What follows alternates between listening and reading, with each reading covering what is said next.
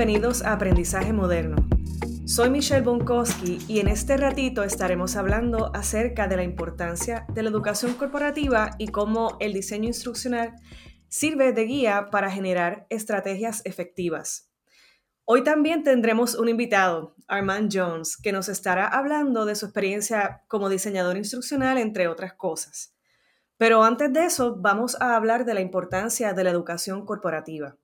Bueno, la semana pasada hablamos acerca de cómo el diseño instruccional es un proceso donde se crea todo ese andamiaje para capacitar el personal de una empresa de acuerdo al nivel formativo de cada usuario. Ahora mismo estamos en un escenario de mucha competitividad y las empresas que más se destacan van a ser aquellas que invierten en sus empleados, por lo tanto, la educación corporativa entonces es uno de los pilares para ello hemos visto que empleados bien preparados hacen todo un mundo de diferencia en el mercado de trabajo.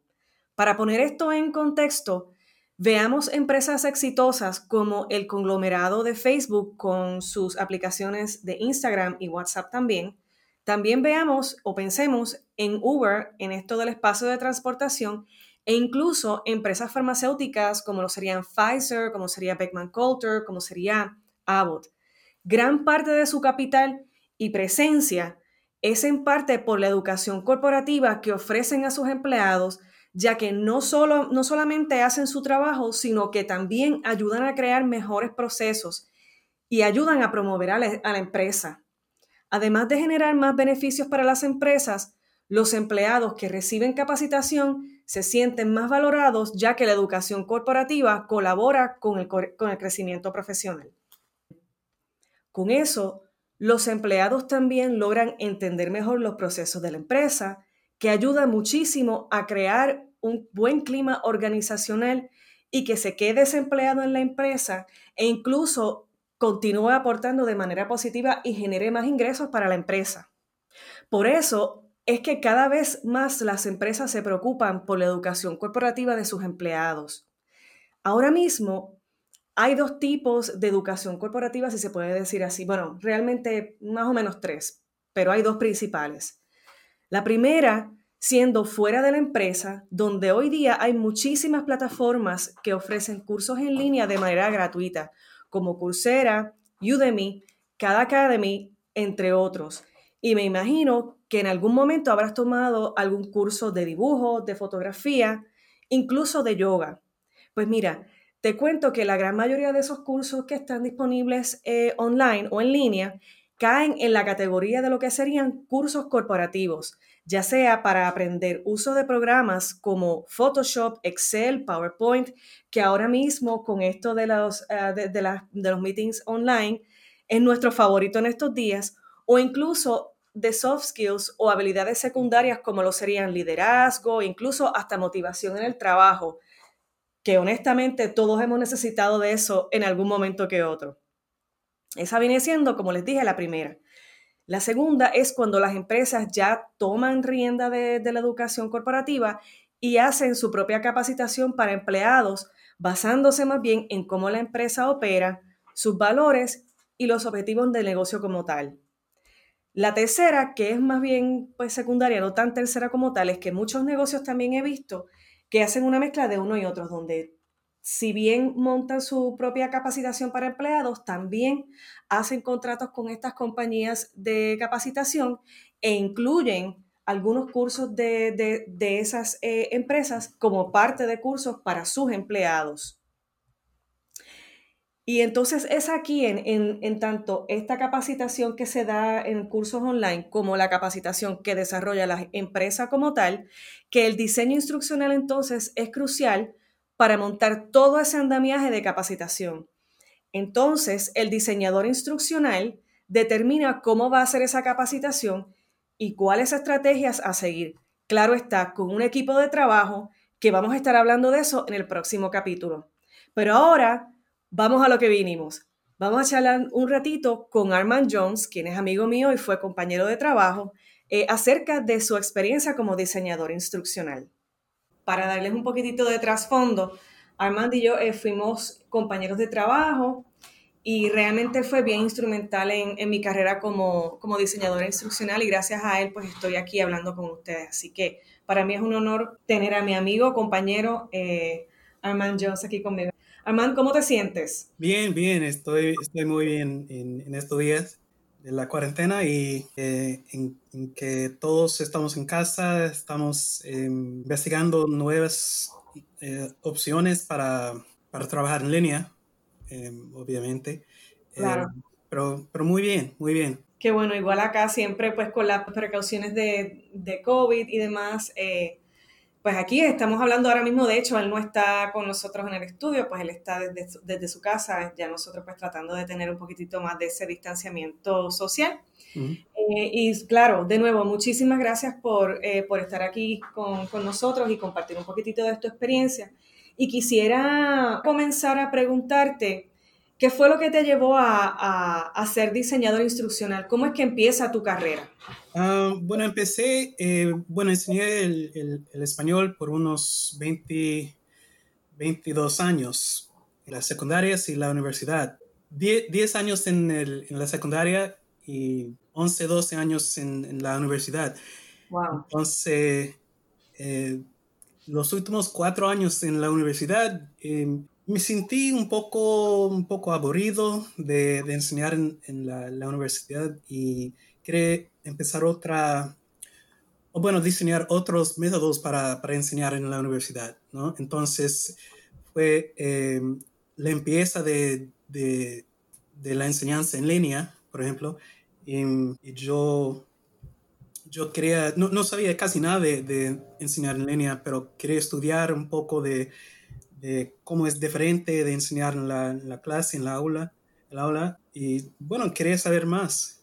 Yo quería saber más. Entonces, durante los últimos cuatro años en la, universidad, eh, tomé cursos y estudiar para varias certificaciones y bueno, varias, varias, eh, varios talleres que aprendí otros métodos para enseñar en línea. Y después de cuatro años eh, conseguí un, trabajo con los CDC, diseñando cursos y, y, trabajando, bueno, en esta carrera. Que ahí fue donde nos conocimos, ¿no? En el, en el CDC. Sí, ahí fue mi, mi primer trabajo como, como instructional designer. Es decir, diseñador instruccional. Pero solo por un, unos, unos meses, unos meses como instructional designer y después para web developer. es decir, desarrollador de páginas web. De hecho, siguiendo esa línea de, conversación, eh, también había mencionado que hay maneras de, ser diseñador instruccional, ya sea haciendo maestrías o capacitándote en, bachillerato o como se le conoce aquí el undergrad, pero también habemos personas que, nos hemos eh, hecho de, de diseñadores instruccionales por, la escuela de la vida, quizá no es. Y creo que esa también es tu historia. Yo creo que, yo creo que hay muchas historias de esas también.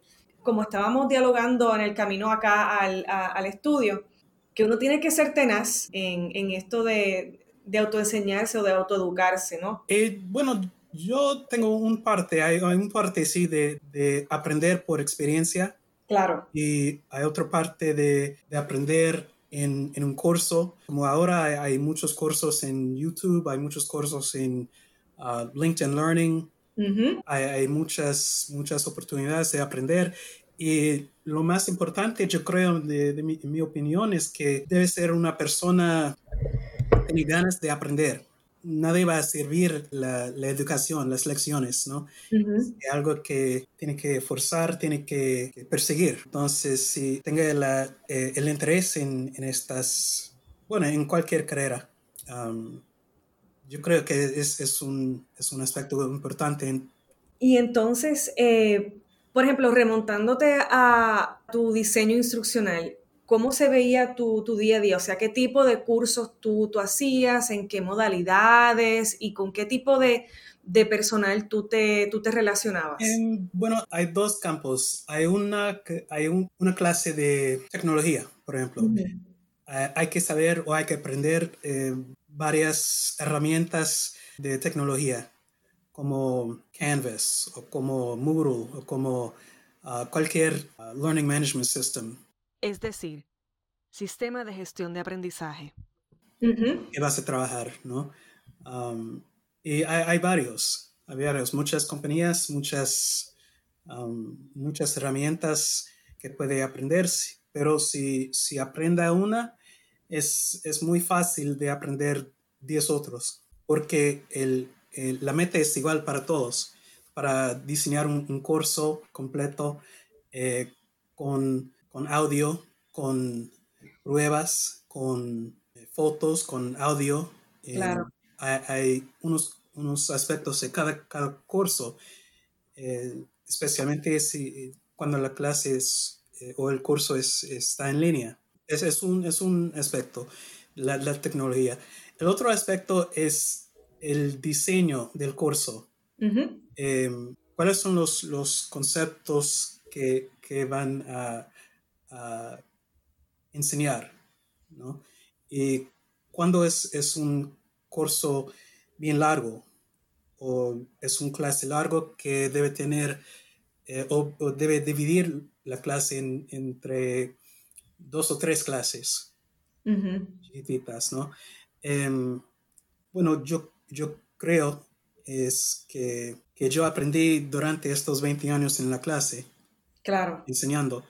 Em, entonces yo puedo, yo puedo una clase y decidir si es una clase, es una clase buena o una clase mala, ¿no? Claro. Solo por diseño. O sea que básicamente, o sea, para ti más bien, cuando se crea un curso, ya sea para la academia o para una empresa, la base tiene que estar entonces en el diseño de ese curso, que era lo que, es lo que tú hacías como, o lo que hacemos también como diseñadores instruccionales, y esa más bien viene siendo la parte más importante, lo que realmente aguanta el, yo creo que la, la educación, el entrenamiento, ¿no?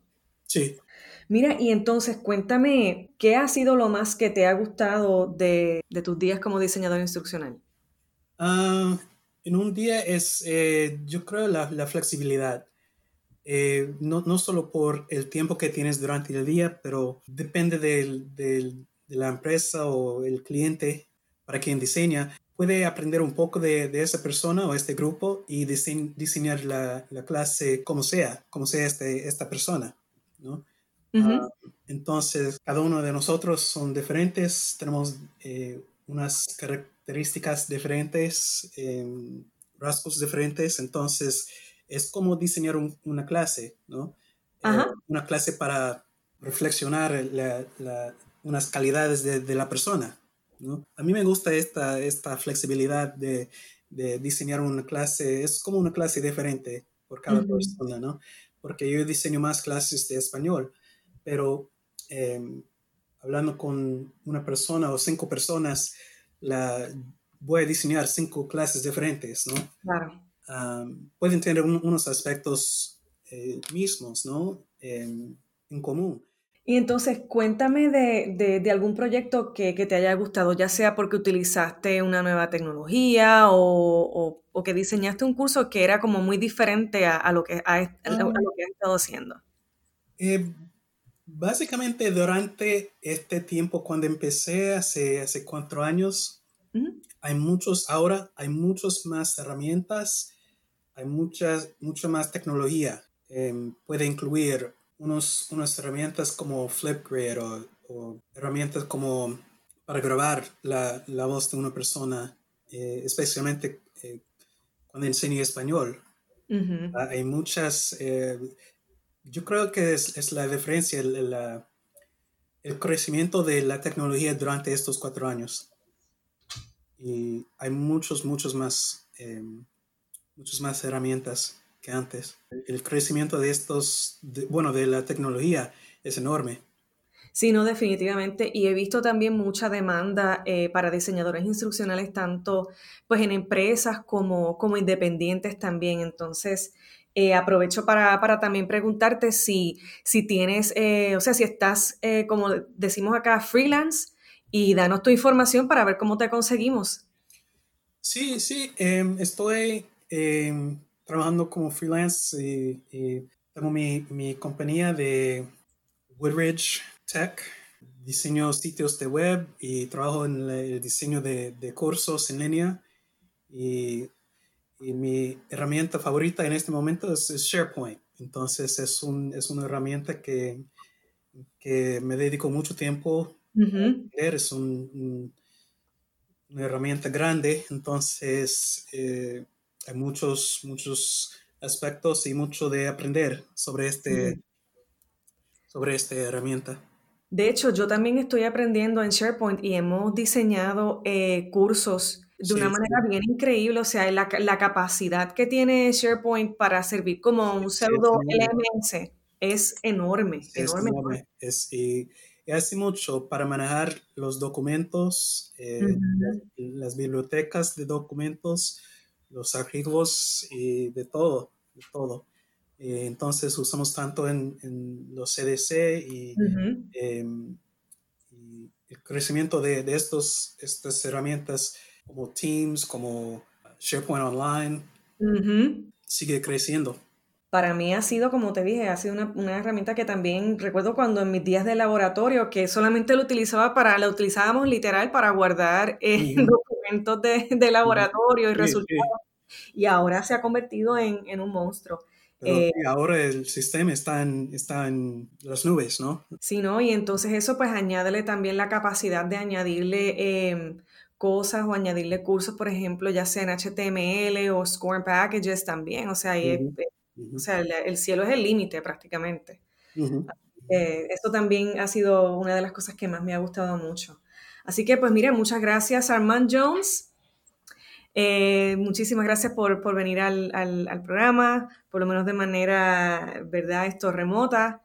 Bueno, pues entonces cuando, cuando comiences entonces con tu nuevo proyecto, pues claro, sabes que siempre estás aquí bienvenido y te damos todo tipo de, ayuda. Te, ok, gracias. hablamos otro ratito más, así que de nuevo muchísimas gracias Armand y, nada, pues entonces nos vemos hasta la próxima. Muchísimo éxito. La próxima, para servirle.